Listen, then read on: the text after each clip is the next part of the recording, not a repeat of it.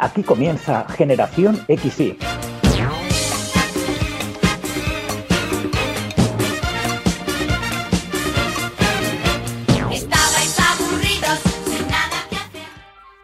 buenas tardes o buenas noches, mi nombre es José María García y como cada semana os doy la bienvenida a Generación XY, el podcast nostálgico que semana tras semana saca del olvido los mejores recuerdos de los 80 y de los 90 y saludamos también como cada lunes a las 7 de la tarde a nuestros oyentes de Cantabria que nos estarán escuchando a través de la radio en Cadena Feeling. Os doy la bienvenida al penúltimo programa de esta temporada regular de Generación XY, la segunda temporada que terminará oficialmente la semana que viene antes que, de que demos paso a la edición veraniega, que como ya sabéis del verano pasado llamamos la edición fresquita. Pero mientras esto llega, aquí seguiremos pues con los mejores recuerdos nostálgicos de los 80 y los 90. Pero ya os adelanto que durante esta edición fresquita lo que vamos a hacer es recordar los mejores momentos de esta temporada y elegir con vosotros, nuestros oyentes, el que consideréis que es el mejor momento de la televisión de los 80 y de los 90. Y es que en cada programa os mostraremos dos momentazos de la televisión de aquellos años para que al final del verano elijamos a través de una encuesta cuál de todos ellos es el mejor y elaboraremos un ranking con todos ellos. Pero bueno, para esto todavía faltan dos semanas. De momento ya sabéis, como siempre os digo, que si queréis poneros en contacto con nosotros, no tenéis más que enviarnos un correo a través de nuestros perfiles en redes sociales o al correo generación. Nos ponemos en marcha con este programa y sin más dilación doy paso al sumario. Arrancaremos el programa de hoy recordando a una película dirigida por Clint Eastwood y protagonizada por Meryl Streep, Los Puentes de Madison. Continuaremos en clave de humor repasando a una de las series más míticas de los 90, Manos a la obra. En la segunda parte del programa, La máquina del tiempo de María Berzal nos ayudará a recordar cómo nos planteábamos aquellos tres largos meses de vacaciones escolares que teníamos. El tocata de Orlando Montor nos hablará de Simply Ray y de Comunars y cerraremos como siempre el programa con el cajón desastre y el concurso de sintonías de Generación XY.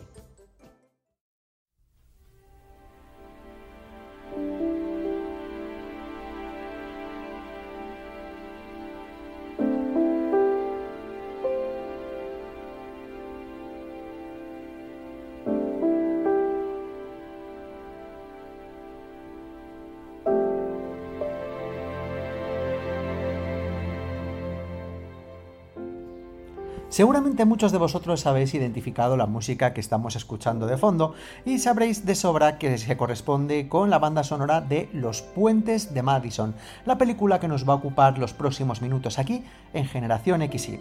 Los Puentes de Madison, como muchos sabéis, es una película americana de 1995 dirigida por Clint Eastwood e interpretada por él mismo junto a Meryl Streep, Ann Corley, Victor Slexak y Jim Heine, entre otros. El guion de la película está escrito por Richard Lagravanés, que es una adaptación de la novela homónima de Richard James Waller y que explora la relación entre Francesca, una ama de casa, y Robert, un fotógrafo. La película está ambientada en el año 1965, en Iowa, y como decimos, relata la historia de Francesca, interpretada por Meryl Streep, una solitaria ama de casa del medio oeste natural de la ciudad italiana de Bari, que está casada con un soldado americano destinado en Italia y que llega con él a los Estados Unidos. Mientras su esposo y sus hijos se encuentran fuera en la feria del estado de Illinois, ella conoce a un fotógrafo, a Robert, que ha llegado al condado de Madison, en Iowa, para realizar una serie fotográfica sobre los puentes cubiertos de la zona para National Geographic. De alguna manera esta película de Clint Eastwood sorprendió al gran público. El actor y director tenía acostumbrado al público a producir toneladas de buen cine de acción, fuese como intérprete con la trilogía del dólar como, como principal referente por un puñado de dólares, La muerte tenía un precio o El bueno, el feo y el malo, o con magistrales títulos dirigidos por él mismo como Infierno de cobardes, Bert o Sin perdón. Pero en 1995 Eastwood decidió cambiar de género y lo hizo con una de esas películas que han quedado para el disfrute de millones de espectadores, Los Puentes de Madison. Cambió el revólver por un ramo de flores y una extraordinaria sonrisa. Además, ir de la mano de Meryl Streep fue un gran acierto. La tesitura que plantea esta película es más que interesante, ya que está y estará siempre de actualidad. La protagonista es una mujer casada, buena esposa, buena madre y cariñosa, pero lleva una vida anodina. Y un día, pues como ya hemos dicho, conoce a un hombre tan atractivo como interesante y la duda surge. ¿Merece la pena traicionar la confianza de tu pareja por un episodio aislado de ensoñación? Todos hemos tenido a lo largo de nuestra vida, y quien diga que no está mintiendo, situaciones en las que nuestra fuerza de voluntad ha sido sometida a un duro examen es inevitable que nos sintamos atraídos alguna vez por otras personas, ya sea por su personalidad, eh, por su físico o por otros motivos. Sí, como en el caso de la protagonista, llevamos una vida aburrida, si llevamos una vida sin color, nuestra capacidad para reflejar en alguien nuestro hastío es más probable. No ha pasado un solo día desde entonces sin que no haya pensado en él.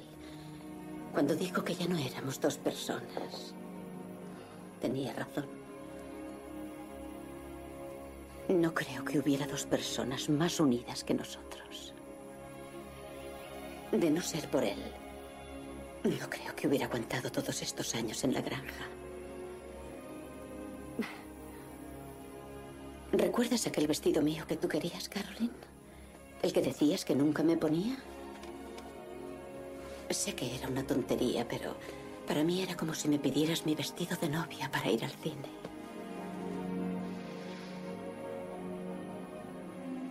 Después de leer esto, espero que ahora entendáis mi petición de ser incinerada. No eran desvaríos de un anciano. En los puentes de Madison, los protagonistas son dos personas maduras, con pocas ilusiones, que ya no esperan mucho de la vida y mucho menos del amor, y de repente se encuentran, y nace un amor tan profundo que es imposible olvidarlo con escenas tan memorables que solamente con recordarlas hace que el nudo en la garganta vuelva, ¿quién no recuerda la escena del semáforo y la del baile con los dos en la cocina? Cosas cotidianas que nos pueden pasar a todos y a las que no les damos importancia, porque ¿qué importancia tiene desayunar con tu amor? Pues quizá nosotros no le demos importancia, pero es un detalle atesorado cuando ese amor solo lo has tenido durante cuatro días, pero ha de alimentar tu corazón para siempre. Y la verdad es que no quiero contar más detalles de la película por si sois de aquellos pocos eh, eh, habitantes de este planeta en los 80 y los 90 que no la habéis visto todavía.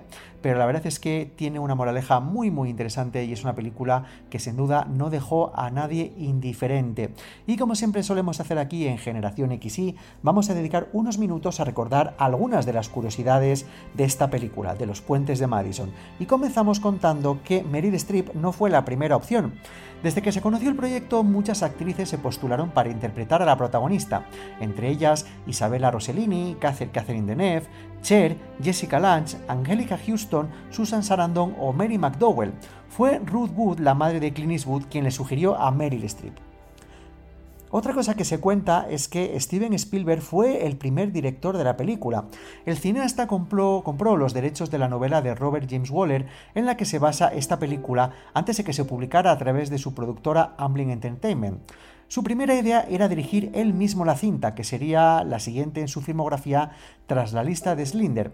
Cuando descartó esta opción se le ofreció a Sidney Pollack y a Bruce Besford. Finalmente fue Clint Eastwood, que ya había sido elegido como protagonista, quien se puso también detrás de las cámaras. Otra cosa que poca gente sabe es que Meryl Streep tuvo que engordar para conseguir el personaje. En un primer momento los productores buscaban actrices muy jóvenes para interpretar a la protagonista y finalmente fue Streep la que se hizo con este papel para, que engordó, para el que engordó entre 5 y 10 kilos. Al contrario de lo que pasa con muchas películas, Los Puentes de Madison se rodó en orden cronológico. Clint Eastwood y Meryl Streep prácticamente no se conocían antes de coincidir en la película. De hecho, ella solo la había visto en Escalofrío en la noche, por lo que el director decidió rodar la película en orden cronológico. Así, actores y personajes vivieron un proceso paralelo en el que se fueron conociendo poco a poco a medida que avanzaba el rodaje de la película. ¿Y ahora que lo tienes? Bueno, ahora quiero guardarlo para siempre. Quiero amarte como te amo ahora durante el resto de mi vida. Y tú tienes que ayudarme.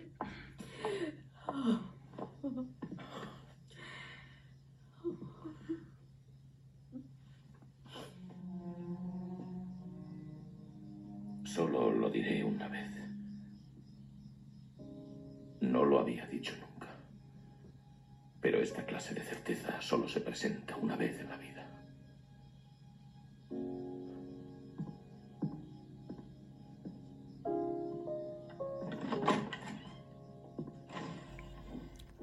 Los puentes de Madison guardan varias similitudes con Memorias de África, con la película dirigida por Sidney Pollack en 1985.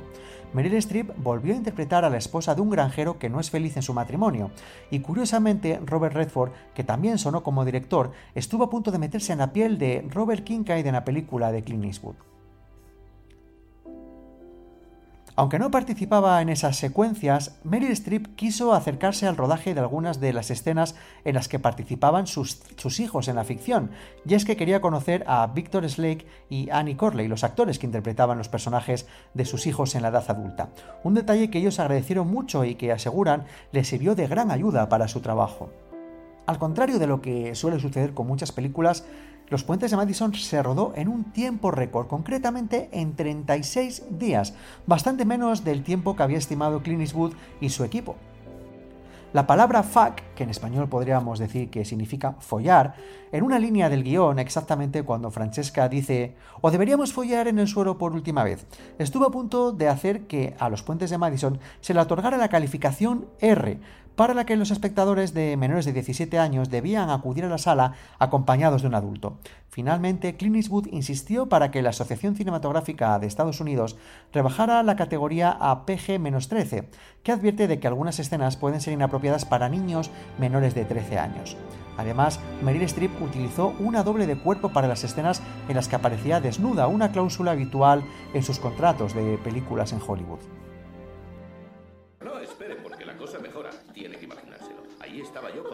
Cámaras colgadas del cuello. Tenía un trípode y los pantalones bajados hasta los tobillos. Estaba detrás de un arbusto y de repente vi un gorila. El gorila más enorme que haya visto jamás me miraba fijamente con la expresión más lasciva que haya visto en su vida, incluso más de la que haya visto en una criatura tan peluda. Bueno, me quedé inmóvil porque dicen que eso es lo que se ha de hacer. Lo sé. Y entonces se puso a caminar hacia mí.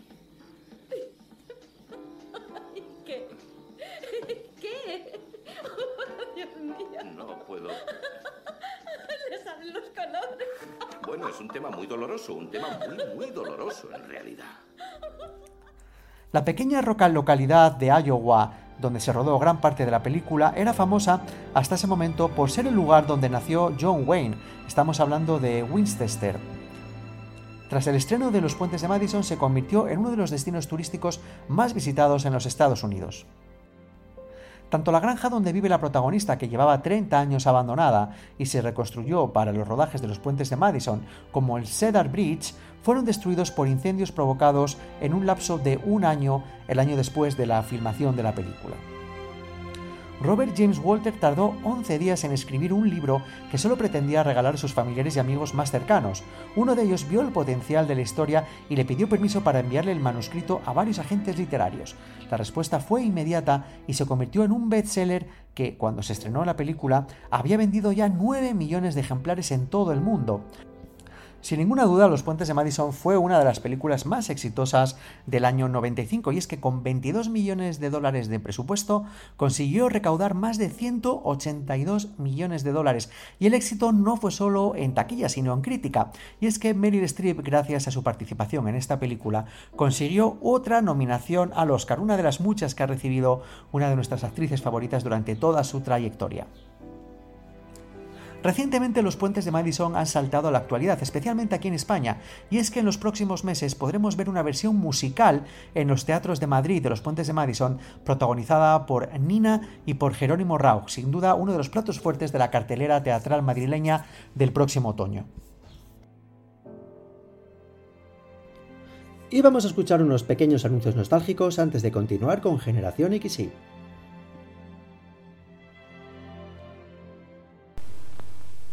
Cada mañana Contour salva tu cara, la afeita perfecta y muy apurada. Gillette Contour. Contour con su cabezal basculante de doble hoja se adapta a los contornos más difíciles de tu cara. Gillette Contour. Pruébala ahora por solo 140 pesetas. Saboreando, saboreando, tomate frito Starlux. Saboreando, saboreando, tomate frito Starlux. Un gran sabor que me quita trabajo. Está muy rico en cualquier plato. Saboreando, saboreando, tomate frito Starlux.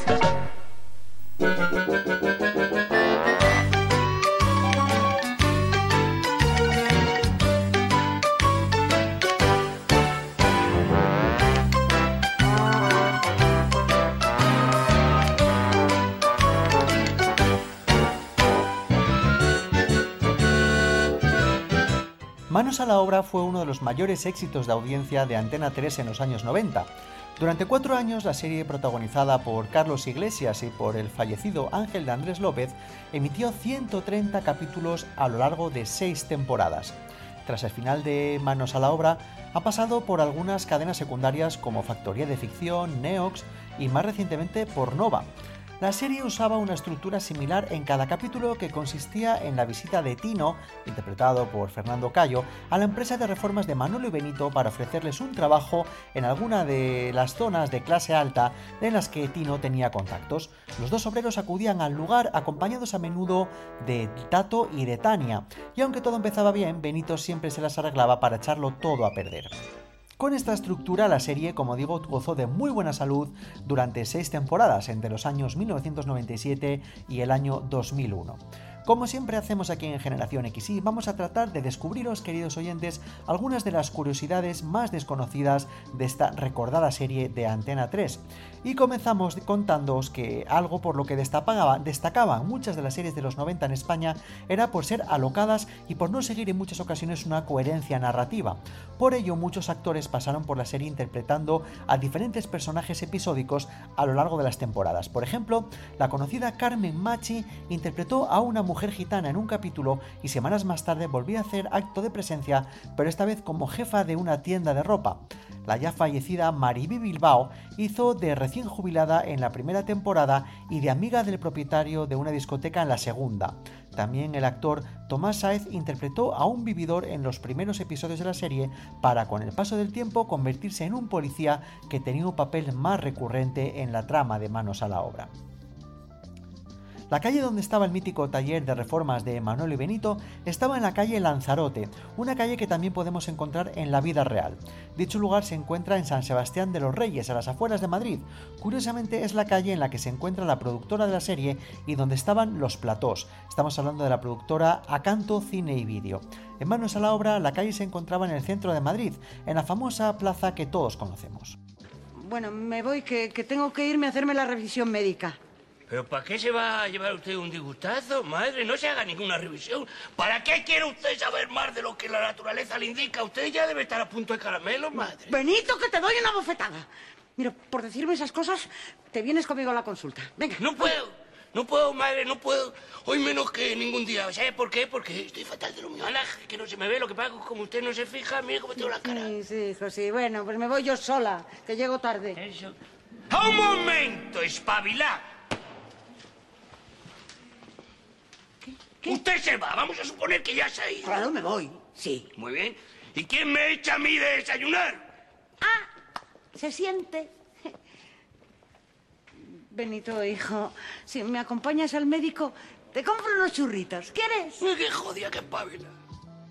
En la serie son muchos los ambientes y los escenarios que hay que usar a lo largo de una temporada. En manos a la obra no se complicaban demasiado y optaban por usar la misma localización para distintos escenarios en distintos capítulos. El ejemplo más famoso fue un chalet de lujo que estaba en la Moraleja y que se usó hasta en cinco capítulos diferentes, con distintas tramas y habitantes. Estamos hablando, por si tenéis curiosidad y lo queréis chequear, del capítulo número 3 llamado No trabajarás en domingo, el capítulo 60 llamado Benito Piscinas, el capítulo 68 llamado El cuerpazo del delito, el 92 titulado Pretty Workman y el 93 llamado Manos a la boda. En estos cinco capítulos con cinco historias distintas se utilizó el mismo chalet de la moraleja. En la cultura popular española siempre ha habido un referente muy claro para Manolo y Benito, y se ha comentado que los personajes estaban fuertemente inspirados en los míticos Pepe Gotera y Otilio, creados por Francisco Ibáñez. A mí no me queda ninguna duda de que esto, esto fue así. Aunque no se sabe si tiene relación con algún miembro del equipo, el pueblo del que provenían Manolo y su familia, Cachorrilla, sí que existe. Es un pequeño pueblo de 90 habitantes en la provincia de Cáceres, en Extremadura. En el rodaje de la serie eran muchos los momentos en los que se emitían mensajes subliminares para los espectadores más atentos. En una escena en la que el personaje de Carlos Iglesias, Benito, se cabrea, le podemos ver leyendo el periódico Marca que tiene en la portada al expresidente del Betis Lopera con el titular Lopera se enfada. Esto hace referencia también a lo que está pasando al personaje, ya que como bien recordáis, Benito se apellidaba Lopera, es decir, está el pera Benito Lopera el personaje. Gote- ¿Goteleta Marindo? ¿Eso qué? ¿Qué es goteleta Marindo? Pues, hijo para explicarte una cosa así me tengo que remontar prácticamente al principio de los tiempos. Hazme un favor, quítame el sostén, que me oprime mucho, no sea que me deje marcar al final y te lo cuento. Sí, señora. Resulta que el hombre se estableció al principio en unas zonas muy húmedas, que era lo que se llamaba el país de Cromanon. De ahí lo del hombre de Cromanon. Después se estableció en una zona mucho más seca, en la zona de La Mancha, de ahí lo del hombre de La Mancha. Y no fue hasta el invento del Gotelé en el siglo entonces, cuando creó las grandes ciudades gracias a él y pudo tirar hacia alto y no tuvo que construir solo en horizontal. De ahí se aporta a las grandes ciudades europeas que en este momento estas, como son Burgos, Logroño, Zaragoza, Huelva, Teruel y Ávila. Los guiños a la productora de la serie Acanto Cine y Vídeo no solo se limitaban a la calle en la que ocurrían las principales tramas, también se pudo ver al personaje de Adela y a un figurante con bolsas de la productora en los episodios 58, 59 y 63. Además, la dirección y los números de teléfono que se podían leer en la mítica furgoneta de Manuel y Benito coincidían con los de la productora. Con el paso de los capítulos apareció el personaje de Tato, interpretado por Jorge Calvo, el sobrino de Manolo que casi siempre aparecía en pantalla con una gorra. Esto se hacía para que el actor pudiese disimular su incipiente calvicie y aparentar menos años de los que realmente tenía el actor. Los que tengan mejor memoria se acordarán de Lolo, el hijo que tenía Manolo y Adela y que estaba interpretado por Darío Paso Jardiel. Después de aparecer recurrentemente, el personaje dejó la serie tras siete capítulos. Finalmente regresaría para un par de episodios más en las temporadas finales. Además, el actor volvería a participar en la secuela de la serie, Manolo y Benito Corporation, interpretando a otro personaje, Ahmed, un empleado marroquí de la pareja protagonista. Otro de los juegos internos que hacían el equipo de la serie y en especial los guionistas de esta era ponerle el apellido de algún miembro del equipo a alguno de los personajes que se paseaban por la serie. Por ejemplo, la agente de policía que siempre estaba por el barrio se apellidaba Beatriz de Diego, al igual que el co-creador de la serie, un guionista y un maquillador del equipo. Vamos a ver, ¿qué es exactamente lo que está pasando? Pues, este tío que es un jeta que solo le quiere pagar a la Tania dos días de trabajo. No, no, no, un momento, de jeta nada, estamos siendo justos. Nosotros pagamos siempre 10.000 pesetas la jornada. Dos jornadas y además del accidente. Evidentemente, 20.000 pesetas. Hombre, el accidente, el accidente. ¡Qué tontería, hombre de Dios! Eso entre empresarios, ¿eh? sabemos fórmulas, hay maneras de resolverlo. Sin duda tiene usted un seguro que... Nosotros no solemos trabajar con seguros. Nosotros tampoco tenemos seguro. Ah, no. Eh, sobre todo con, con inmigrantes. Ah, ¿No tienen seguro? ¿Que no tienen seguro? ¿No tiene usted un seguro para inmigrantes? ¡Alá! Un momento, un momento, un momento. Yo creo que podemos llegar a un acuerdo. Tranquilícense. ¿A un acuerdo? Llama inmediatamente a la inspección laboral. ¡No tiene seguro! Cinco años después del final de la serie original, pudimos encontrarnos con los personajes de Iglesias y de Andrés en Manuel y Benito Corporation. Los protagonistas fueron los únicos que regresaron en esta secuela que se emitió entre 2006 y 2007. El cambio de siglo y las tramas desgastadas hicieron que la nueva serie fuera un fracaso de audiencia que solo se mantuvo en parrilla durante una temporada de 12 capítulos. Para anunciar el retorno de los personajes, Antena 3 utilizó una original campaña de promoción en la que se anunciaban nuevas pistas sobre el incendio del edificio Windsor en un programa de investigación, pero finalmente todo resultó ser un juego de la cadena en la que los responsables del incendio habían sido Manolo y sobre todo Benito. Y antes de continuar con Generación XY, vamos a escuchar unos pequeños anuncios nostálgicos. Lleva Arcopal a tu casa, porque resiste, porque es alegre, porque es elegante. ¿Ves? Pon Arcopal en tu mesa, porque embellece tu vida. Arcopal resiste sus diabluras y los malos tratos. Elige bien. Lleva Arcopal a tu casa. Pon Arcopal en tu mesa. Imagine que una etapa en blanco de la historia le revela rápidamente sus hechos y personajes fundamentales. Imagine que la lectura completa resulte ser tan humana y apasionante como una novela. Imagine que la historia le entre por los ojos a través de miles de imágenes. 80 catedráticos y profesores se han unido en una obra definitiva, la gran historia universal. Y ahora imagínese, ya tienen en su kiosco dos lujosos volúmenes de la gran historia universal en oferta de lanzamiento por solo 395 pesetas. Una oportunidad que hace historia.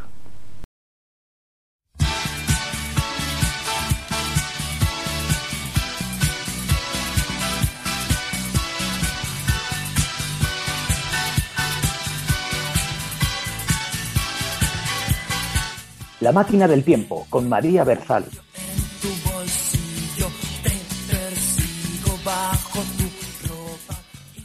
Ya ha llegado la hora de vuestro momento favorito, ese que siempre estáis deseando que llegue y que afortunadamente siempre aparece fiel a su cita con nosotros, la máquina del tiempo de María Berzal. Hola María.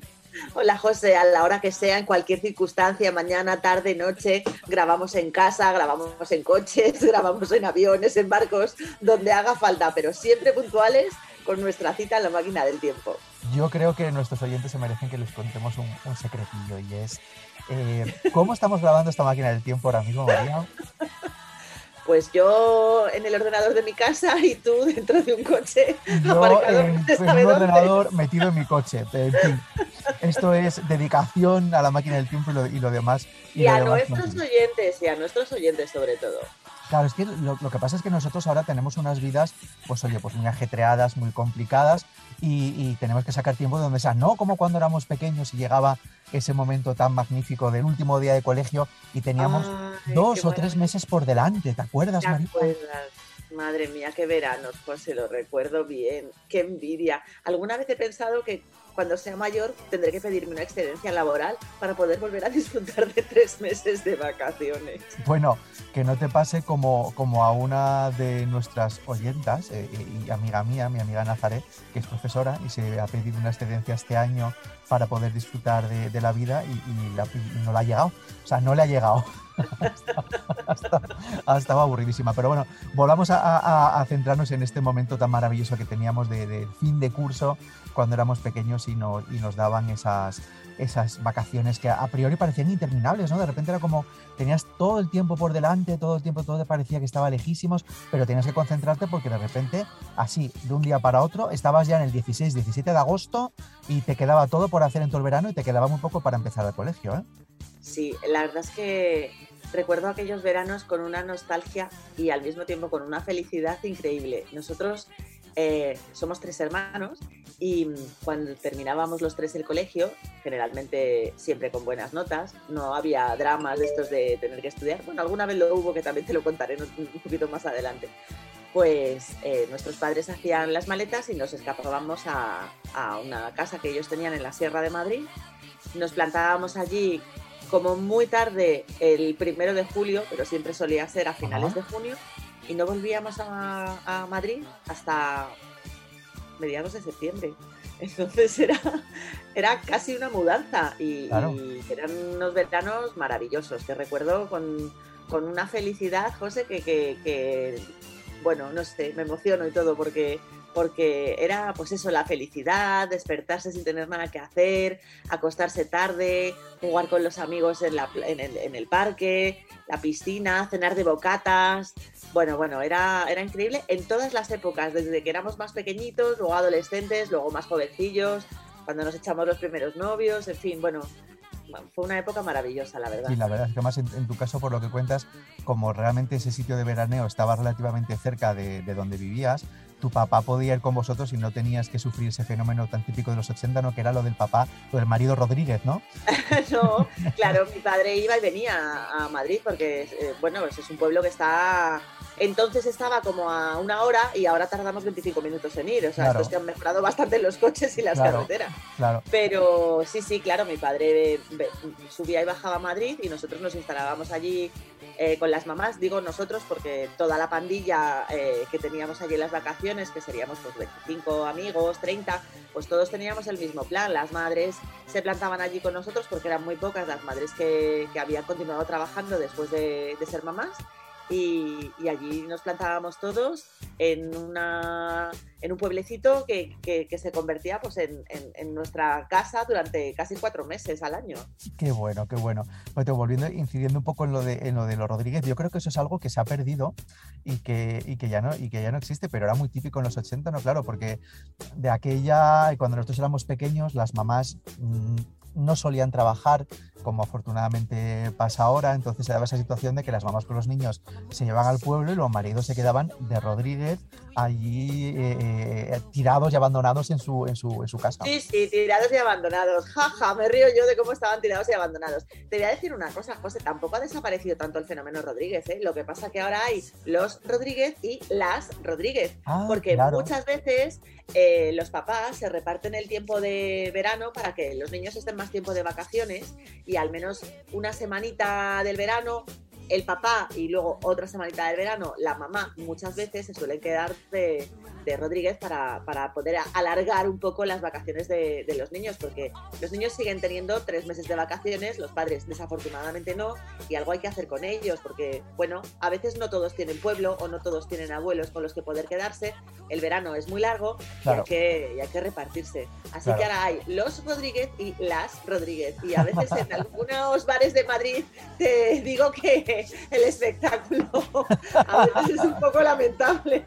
Bueno, bueno, vamos a correr un tupido velo sobre, sobre los Rodríguez, que, bueno, mira, yo te voy a contar cómo eran un poco mis, eh, mis veranos de estos de, tres meses, ¿no? Eh, yo en mi caso, eh, yo no tenía un pueblo, tenía dos. Podría, en ese aspecto yo, yo era afortunado, entonces, aunque normalmente mi madre y mi padre se quedaban juntos eh, hasta que mi padre tenía las vacaciones, yo me iba unos días a casa de mi abuela Socorro a un pueblo de León y luego en otras ocasiones me iba eh, con mi abuela María al pueblo de, de Cáceres, ¿no? al pueblo de, de la familia de mi padre. Entonces, hasta que a mi, a mi padre le daban las vacaciones, yo andaba un poco pues como niño mochila eh, de, casa de, de casa de una abuela y de casa de otra. Pero luego cuando a mi padre le daban las vacaciones era sagrado, porque afortunadamente te- teníamos la posibilidad de hacerlo y nos íbamos a la playa. Y era, eh, además, claro, ten en cuenta yo, naciendo, yo viviendo en Asturias, todo el día lloviendo, todo el día mojado. Era como que estábamos locos y deseábamos que llegara el momento de las vacaciones de mi padre para montarnos en el coche y, y irnos a la playa, porque realmente en aquellos momentos era, había como sitios muy típicos, ¿no? De, de Sí, irse a la playa.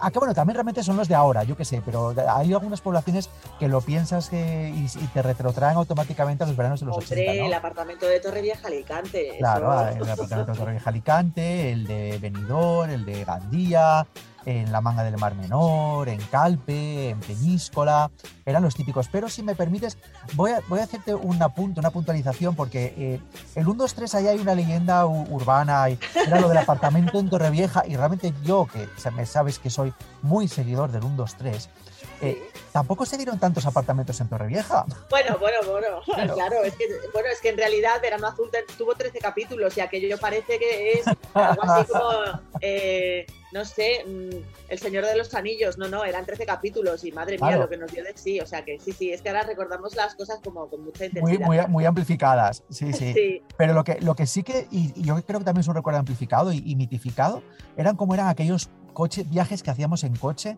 para ir al Bueno. lugar de vacaciones. Yo, yo, en mi- caso, vamos, era, eran, imagínate, la película, es que era como una película, años 80, un SEAT 124, carreteras nacionales, cinco o seis personas en un coche, sin aire acondicionado y escuchando música de los chichos en una casetilla. Aquello Nosotros de, los, nosotros de los chichos no, pero recuerdo viajes eh, cuando se puso de moda. En mi casa hemos sido siempre muy cantarines todos y, y siempre íbamos en el coche cantando. Y recuerdo eh, aquel verano en el que se pusieron de moda las canciones de Un pingüino en mi ascensor. que, mi hermano y yo abrazamos a mis padres sin parar cantando las canciones del pingüino. Cantábamos a varias voces, tal. Luego mi madre se vengaba de vez en cuando y nos ponía las casetes de mocedades eh, con las que yo he crecido y me sé todas las canciones y también las cantaba con mi madre y era maravilloso. Y recuerdo incluso que escuchábamos chistes que ponía mi padre, cassettes de, de- de chistes de, de Gila, de Eugenio y, y- y- y molaba también. Nosotros íbamos de vacaciones todos los veranos a Santander, que mm, no es que fuera el pueblo de nadie de mi familia, pero eh, mi abuela era una señora muy calurosa y mm, desde hacía muchos años pues había comprado una casita en, en Santander para poder estar allí los meses de, de- de más calor, eh, porque realmente sufría mucho con el calor, ¿no? Y, mm, y entonces pues nos íbamos a Santander, al principio nos íbamos un mes de vacaciones, eh, aquello era interminable, porque bueno, cuando eres pequeño no te enteras, pero cuando vas creciendo, aquello era un sopor, porque yo, no conocíamos a nadie, mi hermano y Claro. yo. Eh, la casa era realmente pequeña, éramos seis personas con dos críos pequeños. bueno, en fin, que, el panorama era, un poquito desolado. Y más aún cuando, cuando empezamos a ir a la sierra y empezábamos a tener amigos y pandilla y de repente Claro. era como ¡pum! Nos vamos a la playa. Y la playa no eran esos lugares que a mí se me antojaban maravillosos como Benidorm, Torrevieja, Alicante, sino Claro. que era Santander, un sitio donde ahora cuando vas de vacaciones no llueve, pero cuando éramos pequeños llovía sin parar. Pero fíjate bueno, cómo somos, que cómo ahora somos- no te molesta que llueve y antes te molestaba mucho. cómo somos los españoles de contradictorios. ¿eh? Los del norte estábamos hartos de la lluvia y, y bajábamos a, a- a secar. Y los de Madrid estabais hartos del calor y subíais al norte a, a mojaros.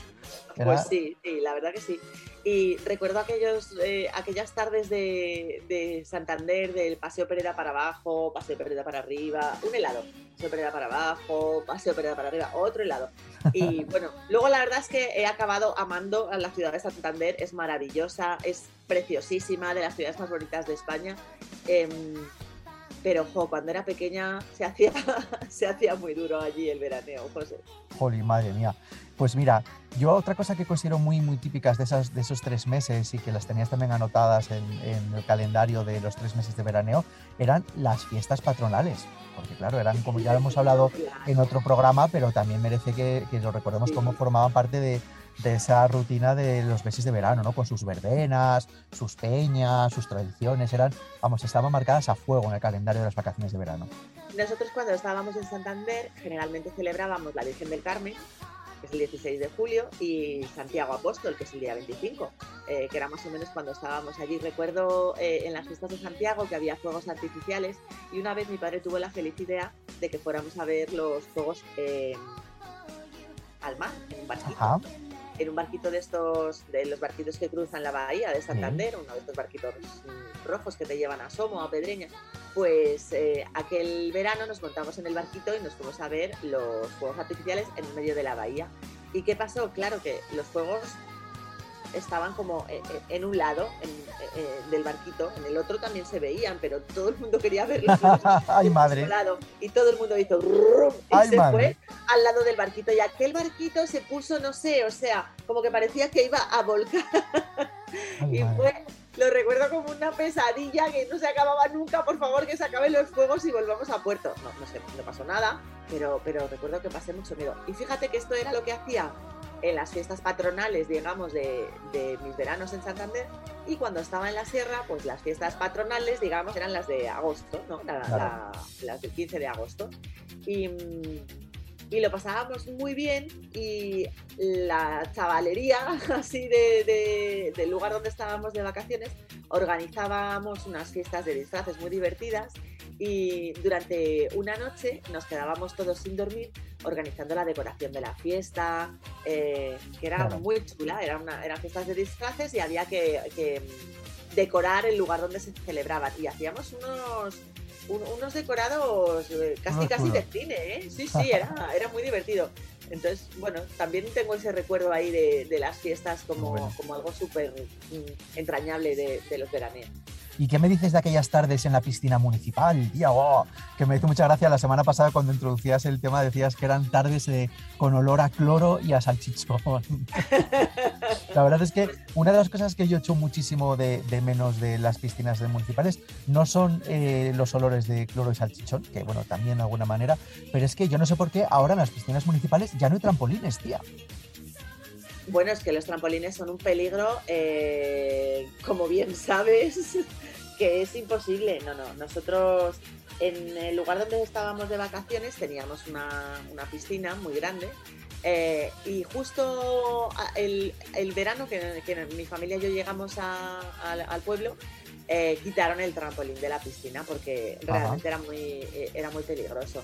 Eh, pero fíjate, sí que tengo ahí un recuerdo súper lejano de una vez que fui a ver a unas primas que tengo en Valladolid, que a su vez tenían una casa en, en, eh, la localidad cercana de vacaciones y, y tenían una piscina con tres trampolines en altura bastante Guau. considerable.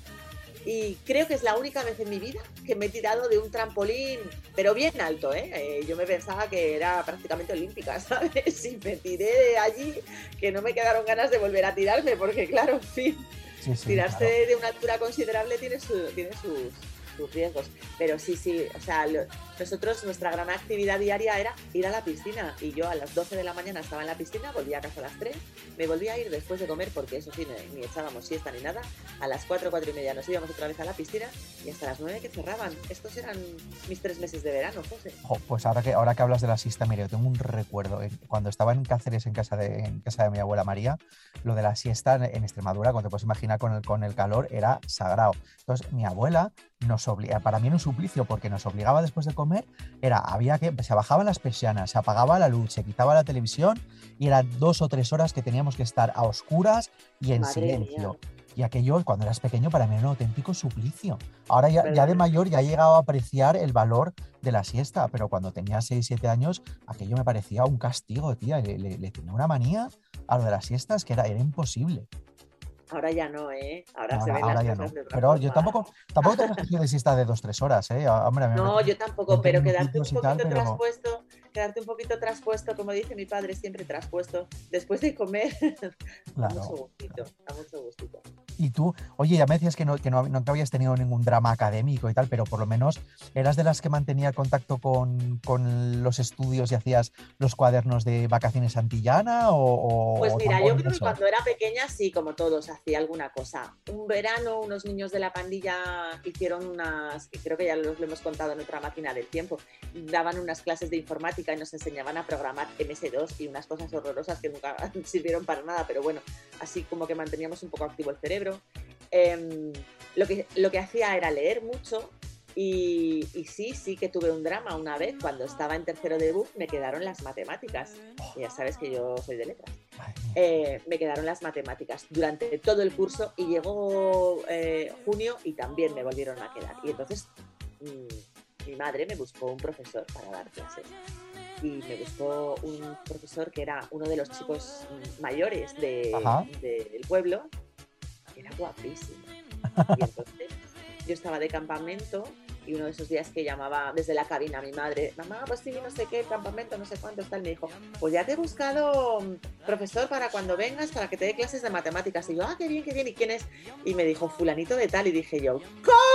No es posible que fulanito de tal me vaya a dar clases de matemáticas. Y sí, fulanito de tal me dio clases de matemáticas. Entonces, he de decirte que no me costaba ningún trabajo madrugar para que fulanito de tal viniera a casa a darme Y clases. solo, se- era- Solo fueron clases de matemáticas. Ya me hubiera gustado a mí que me hubiera dado clases de otra cosa, José. Jo. Pero no, no, solo fueron clases de matemáticas.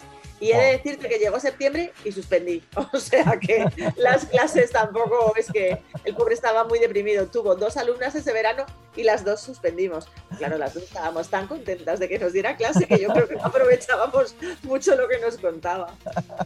Oye, otra cosa que era muy, muy típica de, de estos, de estos tres meses eran las excursiones en, en fin de semana, ¿no? De, hecho, yo creo que ahí se inventó un poco el término del, del dominguero, ¿no? De, de este, de ser uno de los domingueros. Mira, yo en mi caso, cuando estábamos eh, en, en Asturias en verano, nos íbamos eh, a la playa, a Luanco, o si estaba mal tiempo, cogíamos la carretera y nos íbamos a León, a un pueblo que se llamaba Puebla de Lillo, a la piscina.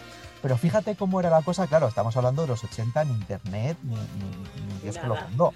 Entonces, claro, lo que hacíamos, fíjate, y te lo digo que lo que te voy a contar es literalmente cierto, si queríamos ir a la playa, nos levantábamos por la mañana, el domingo a las 9 de la mañana, eh, cogíamos la guía telefónica, cogíamos un número de, de este sitio de Luanco al azar y llamábamos por teléfono. Oye, mira, que te llamo de Mieres, que queremos ir a la playa, ¿cómo está el día por ahí? Que no, pues está, pues, pues está lloviendo, pues no sé, pues parece que va a abrir, pues está nublado, pues tal. Y llamamos y lo hacíamos así. Pero qué bonito eso, me parece genial. Sí, sí, sí, sí. Eso me parece maravilloso. Y no te creas, yo la verdad es que lo, lo- lo hicimos un montón de veces y era muy normal, ¿eh? O sea, no te creas que, que te, que te daban malas contestaciones o tal. No, no, no. La gente de, de los pueblos de la costa estaba bastante acostumbrada a que los del interior llamábamos a preguntar cómo estaba el día. Bueno, y con educación, oye, las cosas se explican y se entienden perfectamente. Llamo, no voy a echar el día si no sé si hace buen tiempo o voy a llegar y está lloviendo, pues por eso me quedo en mi casa, claro que sí. totalmente, totalmente. Pero bueno, oye, fin, eso es lo Hay que. algo de lo que no hemos hablado, José, que creo que también es muy importante de estos meses de verano, tanto antes como incluso ahora, que son los amores de verano. Ay, Pero antes, fíjate, en tres meses te daba tiempo a enamorarte y a desenamorarte, no sé, 10 o 12 veces. Y a tener dramas de, de- de verano, mm, pasiones de verano y todo de verano, ¿no? Uy, sí, sí, sí, vamos, yo, yo en mi caso la verdad es que nunca he tenido amores de verano, pero sí he sido testigo de auténticos dramas. eh, bueno, no voy a dar nombres, pero vamos, yo, yo tenía un, eh, un par de amigos que durante unos veranos nos dieron unos dramas de telenovela turca, tía, o sea, aqu- aquello era, claro, eh, se mandaban cartas de unos a otros y bueno, y cartas utilizando intermediarios para que los padres no se enteraran, bueno, bueno, aquello era, aquello Bueno, José, pues cosa... porque no me conocías, porque yo también viví muchos dramas veraniegos. Yo es que he sido siempre muy dramática, José, y esto de los amores veraniegos me encantaba a mí mucho, ¿sabes? sí, sí. Pero bueno, eso, eso ya lo podemos recuperar ya para, para otro programa de la máquina del tiempo, porque nos estamos pasando de, de- de hora. Sí, sí, sí. Así que, oye, María, la semana que viene tenemos el último programa de la temporada antes de las vacaciones. ¡Oh! Ya se acaba la máquina del tiempo. No, no se acaba, se va de vacaciones. Ah, se va, Se de va de vacaciones. vacaciones. vale, correcto. Entonces, yo creo que va a ser un momento perfecto pues para que hagamos un pequeño resumen ¿no? de, de- de lo que ha sido esta segunda temporada y, y- y recordemos los, los grandes momentos de, de esta temporada, ¿vale? Me parece perfecto. Pues aquí estaremos la semana que viene. Bueno, aquí no sé si en el coche o, o- si en o en mejores coche condiciones. Pero bueno, Pero en algún sitio estaremos. muy bien, hasta luego. Adiós. Yo me agarro a tu pelo, voy trepando por tu chaqueta, a tu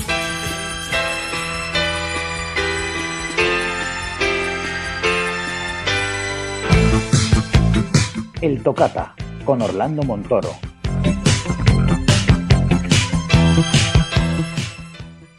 Ya ha llegado la hora aquí en Generación XY, como siempre a estas alturas de programa, de ponernos musicales. Y eso lo hacemos con nuestro tocata, con Orlando Montoro. Hola Orlando. Hola José. ¿Qué tal la semana? Muy bien, la verdad. ¿Ya con ganas de coger las vacaciones? ¡Ay, qué ganas! No te lo puedes ni imaginar. Bueno, bueno, que ya ha empezado el horario de verano, que eso también ayuda bastante. Ojo, pues no sabes la envidia que me das. Lo que pasa que eso del horario de verano está bien, pero no sustituye aquella sensación maravillosa que teníamos cuando terminábamos en el colegio, ¿no? Lo que hablábamos con María ahora, cuando nos daban las vacaciones y teníamos tres meses por delante. Sí, porque yo tengo que decir que nunca fui de los que llevaban deberes para hacer en verano. Ah, y eras de los empollones que lo aprobaban todo en junio, ¿eh? Bueno, en pollones tampoco sé si es la palabra, pero vamos, que lo aprobaba todo. ¿Y entonces qué hacías durante esos tres meses? Pues mira, yo soy de los madrileños que tienen pueblo, o tenían pueblo. Así que no sé si con eso ya te lo he respondido todo. O sea, que tú eras de los que te ibas al pueblo. Migrábamos a la casa del pueblo, en vivo y en directo. Estupendo. ¿Y eran esas, y eras de los que salían por la noche también por el pueblo a corretear y a jugar? Pues era de los que iba al río, Ajá. de los que iba a la disco del pueblo, de los que iba a las fiestas del pueblo, en fin, no Todo sé, lo que se hacía. las cosas que se hacían en el pueblo. Qué guay, que ahora ya no se hacen, qué pena. Pues nada, cuéntanos de qué va a hablar el tocata de hoy. Pues mira, hoy toca simplemente rojo. Es decir, simple red. Ah, me, vale. vuelto- me han, ven- me han vuelto las ganas bailongas y ochenteras y no me he podido aguantar. Estupendo. Y bueno, y alguna sorpresita que guardo para, para el final. En el rincón del recuerdo del tocata. Claro. Pues nada, pues vamos a empezar de momento con Simple Red en el tocata con Orlando Montoro.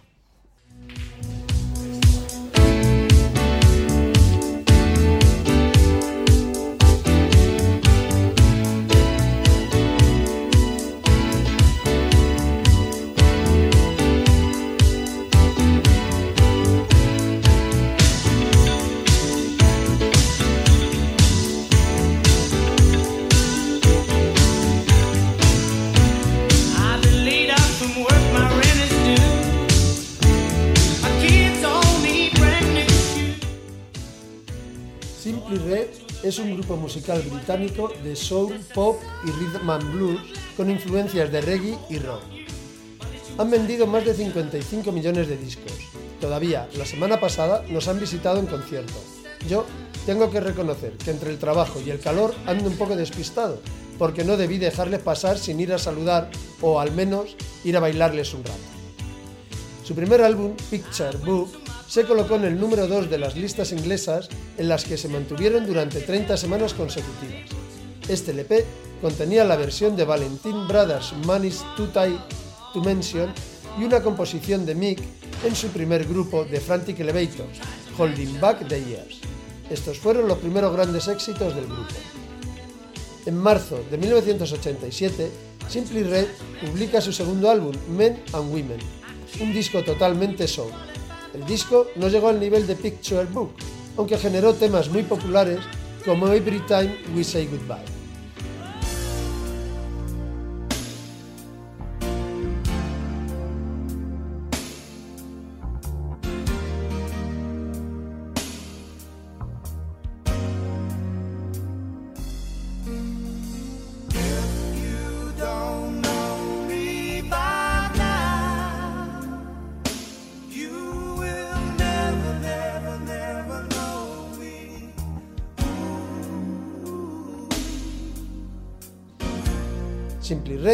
Publicó un nuevo trabajo en febrero de 1989, bajo el título The New Flame.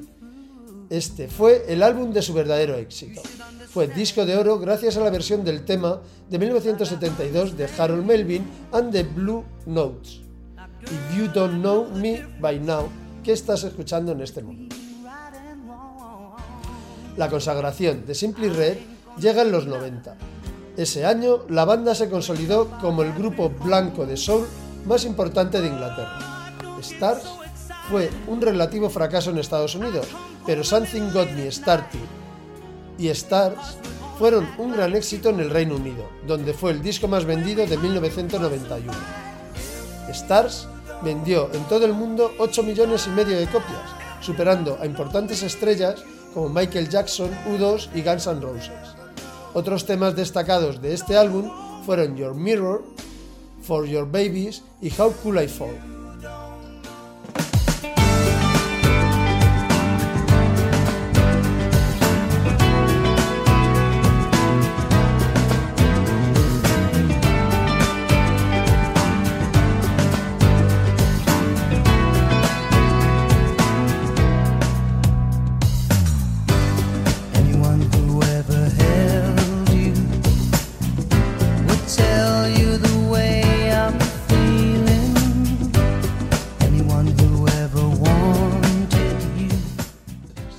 Tras Stars, la banda sufrió una renovación, prácticamente de todos sus componentes, salvo su líder Michael James Hackman, Mick, inconfundible por su pelo largo, rizado y pelirrojo.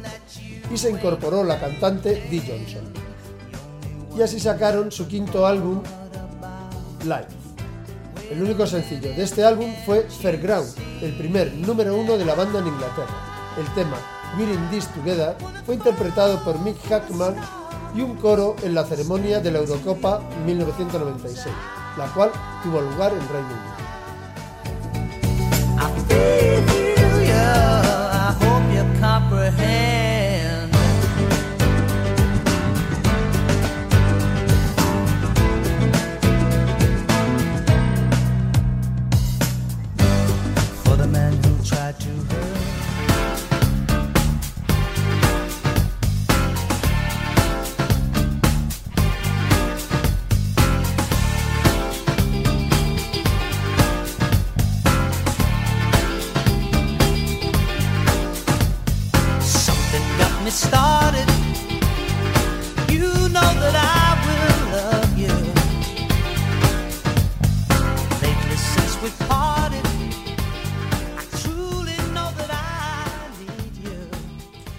Año siguiente, Simply Red sacó su primer recopilatorio, titulado Greatest Hits, incluyendo en él la canción inédita Angel, que tuvo mucho éxito y se convirtió en un clásico de la banda y logró primeras posiciones en las listas británicas. Hoy en día sigue vendiéndose. En 1998, la banda sacó a la venta el disco Blue, con el que vuelven a su estilo soul más propio.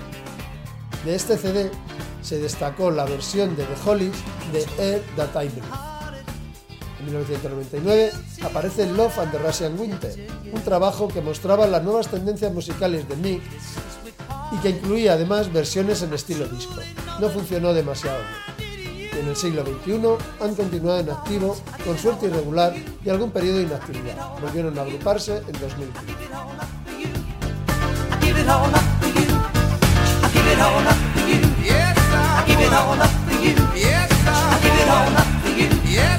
Give it all up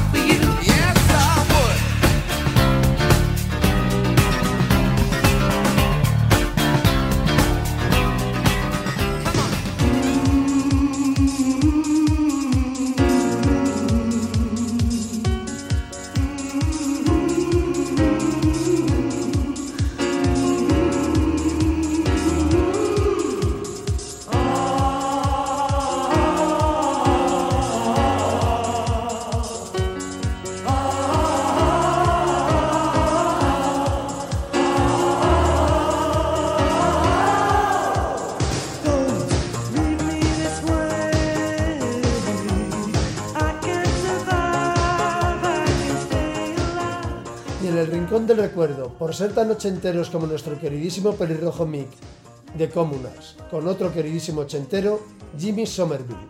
Eso sí, cambiamos el melenón pelirrojo de Mick por una digna, por entonces todavía difícil de defender, bola de billar de Jimmy. El grupo lo formó Jimmy cuando se juntó en 1985 con el multiinstrumentista Richard Coles.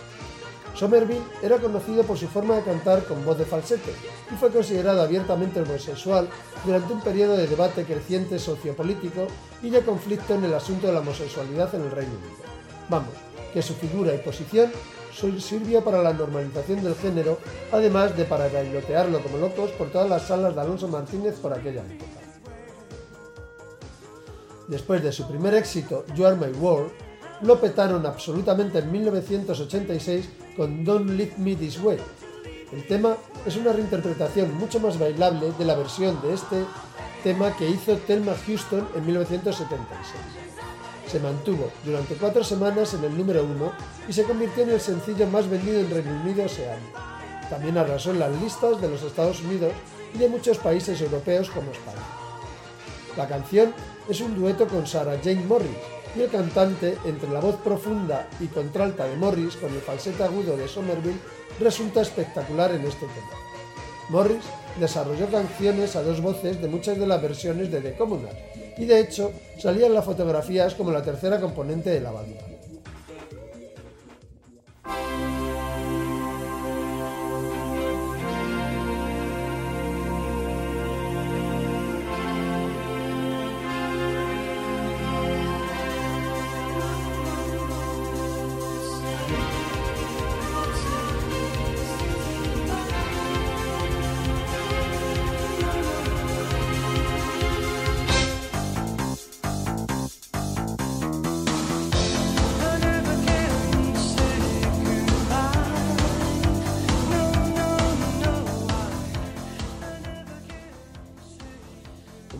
1987 tuvieron su segundo gran éxito con la versión del tema Never Can Say Goodbye, una canción escrita por Clifford Davis y originalmente grabada por The Jackson 5 en 1970 y publicada como sencillo en 1971.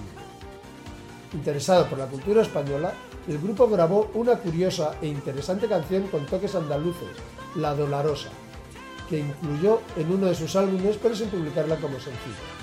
El grupo se disolvió en 1988, pero Jimmy sigue trabajando.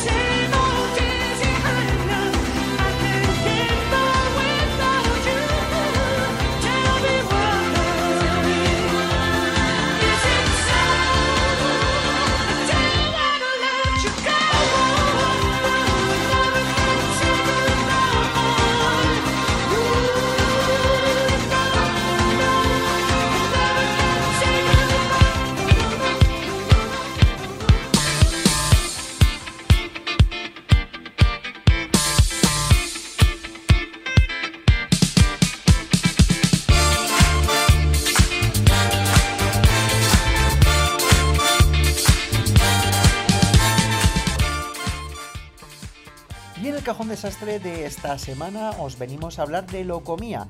Y es que si recordáis, hace unas semanas os comentábamos que se estaba preparando una serie documental que repasaba la trayectoria del grupo. Pues bien, la serie está disponible desde esta semana, desde el día 22, íntegramente en Movistar Plus. Así que si queréis volver a la nostalgia de este grupo de tecnopop español, que como ya sabéis pasó a la fama por su uso de, de los abanicos y sus coreografías un poco imposibles, no tenéis más que ir a la plataforma de Movistar Plus y disfrutar por completo de los documentales que cuentan la historia de esta legendaria banda española.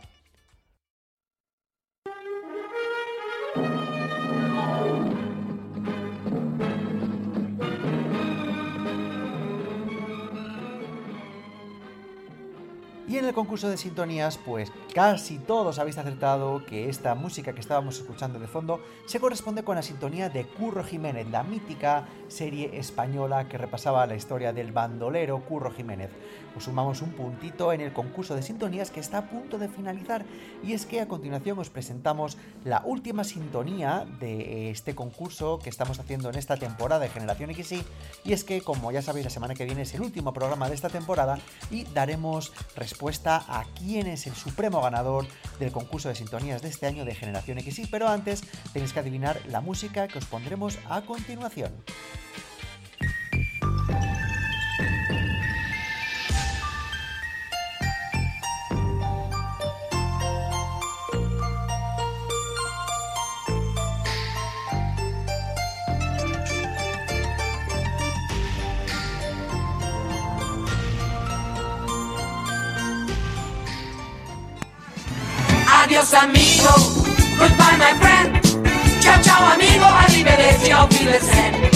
Adiós amigo, goodbye my friend. Y hasta aquí el programa de esta semana de Generación XY, el penúltimo antes de dar paso a la edición fresquita veraniega. Quiero aprovechar estos segundos para darle un beso muy fuerte a Monse y a todos los integrantes del canal de chat de Rimmel y Castigo por el apoyo que nos dan todas las semanas y las escuchas que hacen a nuestro programa cada vez que publicamos un nuevo programa. Ya sabéis, como siempre os digo, que si queréis ponernos en contacto con nosotros, no tenéis más que enviarnos un correo electrónico a generacionxypodcast.com o dejarnos un mensaje privado en nuestros perfiles de Facebook o Instagram. No me queda más que deciros, como siempre, que carguéis las pilas, que seáis felices y que nos escuchamos aquí la semana que viene en Generación X. Hasta pronto, amigos. Adiós, amigo. Goodbye, my friend. Sigue a la banda que con la banda todo va bien. Cuando escuches tocar a la banda.